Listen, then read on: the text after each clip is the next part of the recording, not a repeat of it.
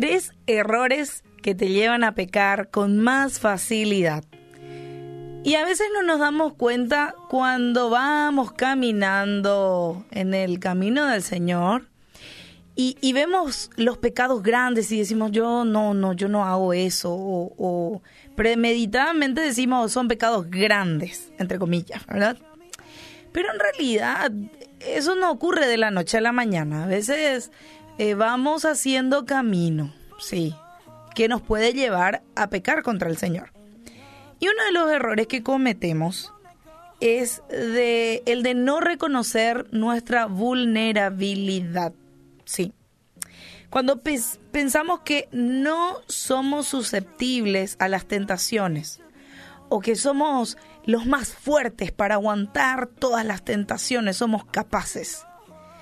A veces ignoramos la realidad de nuestra naturaleza caída y al mismo tiempo a la voz del Espíritu Santo. El pastor Miguel Núñez dice lo siguiente, un hombre que no se ve a sí mismo tan corrompido como es, no verá a Dios tan santo como verdaderamente es. Todos los seres humanos estamos en un estado caído. O sea, tenemos serios problemas con luchar con la carne. Eso podés verlo en Romanos 7. Por lo tanto, justamente todos tenemos que estar conscientes de que podemos caer y podemos fallar. Y eso nos debe conducir a entender y a reconocer nuestra vulnerabilidad ante el Señor y buscar depender más de Él, cuidándonos del ocio, de la procrastinación, de dejar las cosas para después y porque eso abre puertas, abre puertas este, a cosas que podemos hacer también, ¿verdad? Y a situaciones que nos pueden tentar. Entonces el primer error es no reconocer nuestra vulnerabilidad. Debemos ser dependientes de Dios. Otro error es descuidar nuestro compromiso con la santidad. Y tenemos que reconocer que vivir en pureza requiere de un esfuerzo, ¿sí? Porque si no comenzamos a justificar nuestro fracaso moral, nuestro pecado, en vez de arrepentirnos. Pero yo con luego soy débil. Yo con luego tal cosa, ¿verdad? Entonces, la santidad no es tampoco legalismo, no.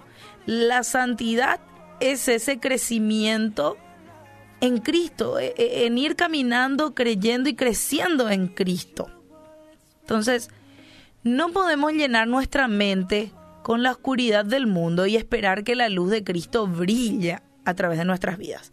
Entonces, somos santificados, sí, por medio de la obra perfecta de Cristo, pero esto no nos quita la responsabilidad de vivir en integridad por ese camino estrechito que nos lleva a la vida eterna. Y otro error que, que veo también claramente es que dejamos de rendir cuentas a otros. Cuando tenemos un mentor o cuando tenemos líderes a los cuales este, conversamos, nos sometemos, bueno, a veces no rendimos cuenta. ¿Sí? pero es sabio tener este un sistema de rendición de cuentas con un hermano creyente, maduro en la fe, que vos consideres íntegro, ¿verdad? Entonces eso es importante y eso forma parte de ser familia, ¿verdad? De, de, de estar en una familia de fe que tiene la responsabilidad de velar por vos también y ayudarte a crecer en la imagen de Cristo. Por eso en medio de tus tentaciones y debilidades no vayas a tratar de luchar solo. Tenés que recordar las palabras de Hebreos 13, 24 al 25 que dice, consideremos cómo estimularnos unos a otros al amor y a las buenas obras, no dejando de congregarnos como algunos tienen por costumbre, sino exhortándonos unos a otros y mucho más al ver que el día se acerca. Y no importa cuánto tiempo estás caminando ya con Cristo o que estemos caminando con Cristo. El pecado siempre va a estar ahí a la puerta.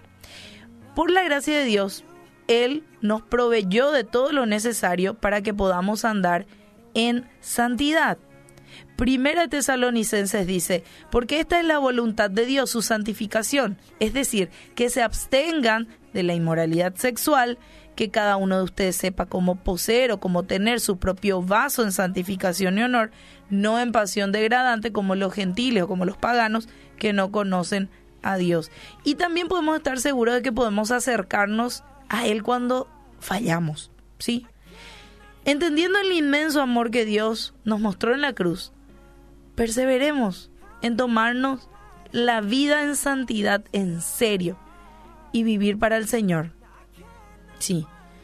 Y, y justamente tengamos en cuenta, no, no nos creamos los fuertes delante de la tentación, reconozcamos que a veces somos vulnerables y que necesitamos de Dios todos los días, pero eso es todos los días.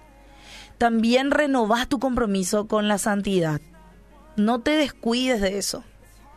Y tenés que rendir cuentas a otros. No dejes de hacerlo para no cometer esos errores.